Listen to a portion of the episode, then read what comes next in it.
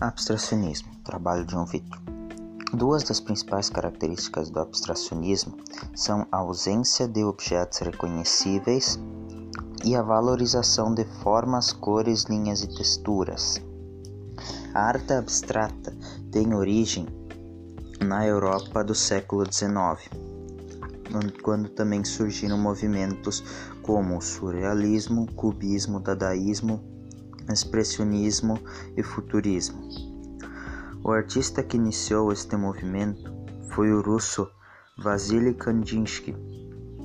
Esse pintor estava interessado em apresentar um novo estilo de arte em formas, cores, linhas e texturas aliados à música.